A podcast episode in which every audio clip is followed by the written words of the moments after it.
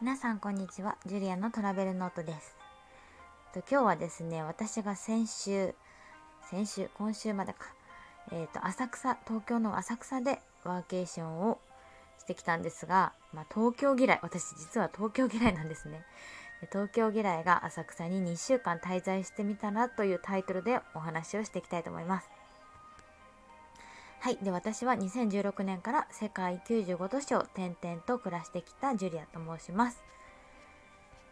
でですね、まあ、東京ラバーの人には申し訳ないのですが、先ほど申し上げた通り、私は東京が全然好きじゃなくて、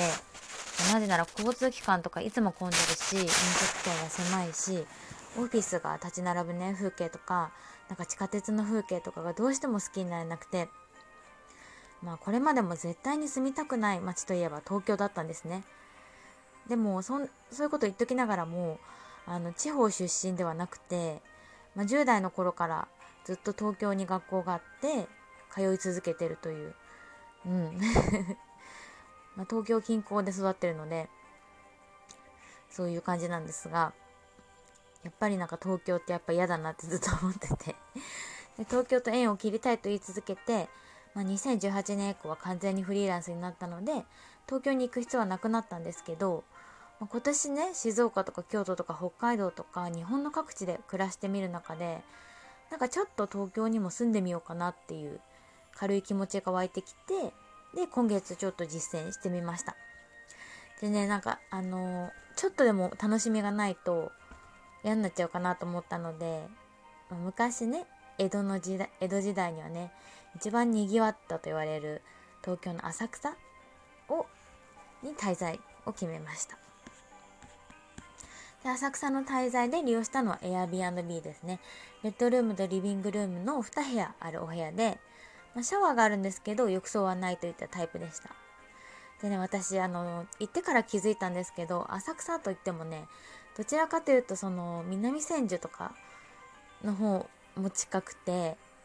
であの三大ドヤ街って言われる山屋っていうところが結構近かったんですね。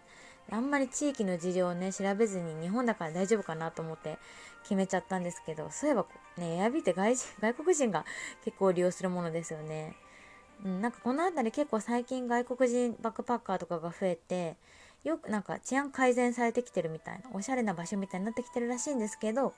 まあちょっとね夜中一人でコンビニ出た時は怖かったかなっていう印象です。あと早朝もね結構ふらふら歩いてる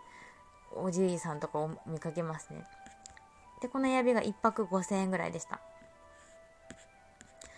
でね浅草で何が楽しめるかっていうと、まあ、もちろんその古き良き下町のね風情が残る街なので外国人もたくさん訪れるので観光スポットもたくさんありますよね。で初日はあのー、日本で一番古い日本最古の場神谷バーに行きました。まあ、神谷場は私結構好きで浅草に行くとよく行くんですけど電気ブランが有名ですよね。でも私はねぶどう酒がすごいおすすめです。もう甘いんですけどなんかちょっと渋みもあってなんかねその渋みって漢方みたいです。漢方が入ってるそう。でもね寄付ワインみたいな高級感もあるんですね。そう。だからすごく神谷バーはね浅草の夜におすすめです。でホッピー通りとかもね初日は回ってまあまあ楽しかったんですけど翌日ですね。翌日ねなんかエアビーでね料理できると思ってたんであの食材買ってねご飯作ろうかなと思ってたら包丁とか全然調理器具が用意されてなくてお鍋だけあってしょうがないのでお惣菜買ったんですよね。その日は。でお惣菜のお寿司となんかパートナーが選んだちょっとしたおかずを並べてね食べようとした時にねなんかお寿司ってあの先月釧路でもねお寿司のパック買って食べた日があったんですよ。でもねそのお寿司のパックが何て言うんでしょう。スーパーで売ってるようなものだと思えないぐらい新鮮で美味しくて超大感動したんですね。でからの、まあ、東京のスーパーのお寿司のパックでねなんかそれを見てたら今まで今年すっごい食材がね素晴らしい場所あの野菜とか海の幸とかが素晴らしい場所ばっかり巡ってたんでなんかちょっと悲しくなってきちゃってで私すごい東京に悪いイメージが強かったのでなんかねそのテーブルを見てねなんか東京の生活って貧しいねとか言っちゃったんですよ。そしたらさパートナーがさ突然泣き出してさ え6年間一緒にいるんですけど泣いてるの初めて見たレベルにそんな泣く人じゃないと思うんですけどなんかねこんなにお惣菜がたくさんあって今日も豪華だなと思ってたのになんでそんなこと言うのとか言ってちょっ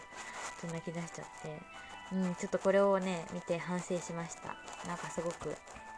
ね反省しました。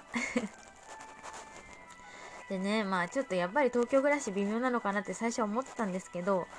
まあ、あるものを見つけてからねこのきなめ何気持ちっていうのが完全に変わりましたね。そのあるものというのは銭湯だったんですよ。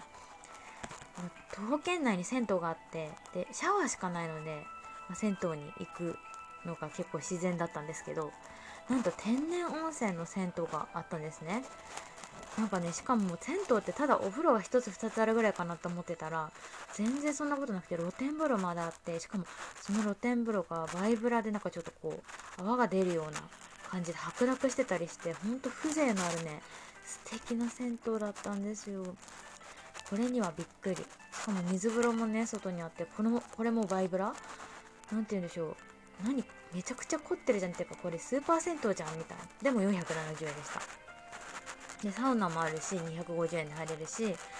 薬湯みたいのもすっごく本格的なやつがあって。ちょっとね大感動。ここでね整ってたらなすごい幸せな気分になっちゃって。でなんかその外気浴ができるんですよ。露天風呂があるんでね。で外気浴してたらその白濁したねバイブラのお湯にねお姉さんが使っていて結構ね浅草の人お風呂でねあの手ぬぐいを頭に巻いてるんですよ。可愛い柄の手ぬぐいをね。でそのお姉さんも例にも例に漏れずすごい可愛らしい柄の手ぬぐいを頭に巻いて気持ちよさそうに使ってて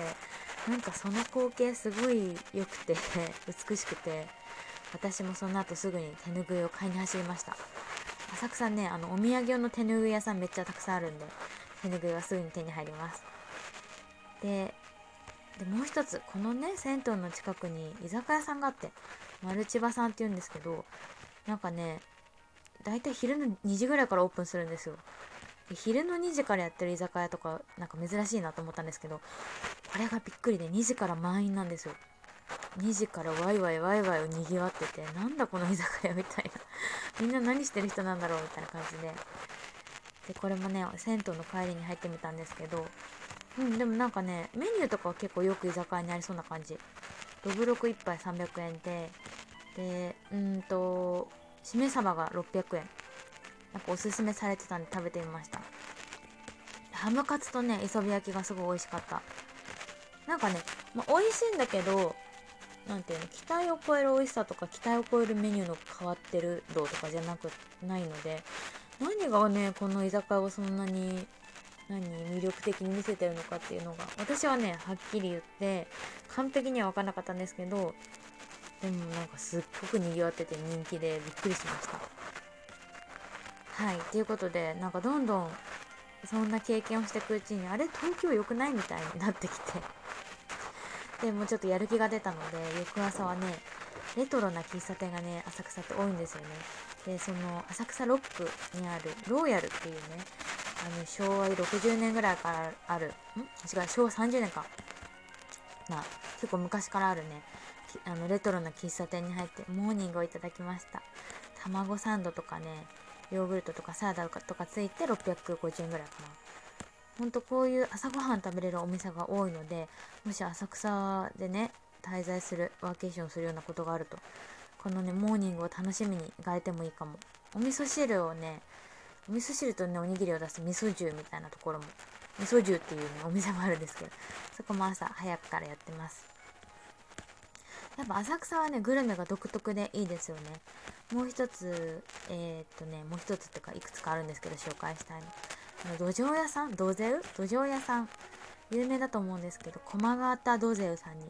今回ようやく行くことができました。なんかよくね話には噂には聞いてたんですけど。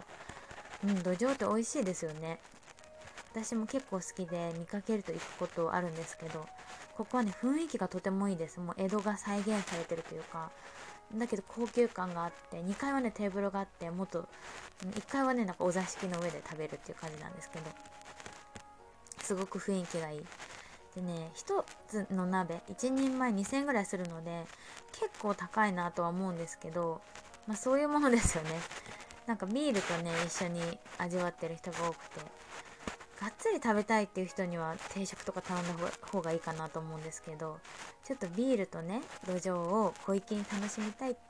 空間を味わいながらっていう人にはこの駒形道場さん道場さんめっちゃおすすめです。はいちょっともう12分が経ちそうなので次後編に後編で次からはご紹介していこうと思います。えっ、ー、とね、後編ではミシュランに掲載されたおにぎり屋さんとかをご紹介していこうと思ってるので、是非続きも聞いてみてください。それでは。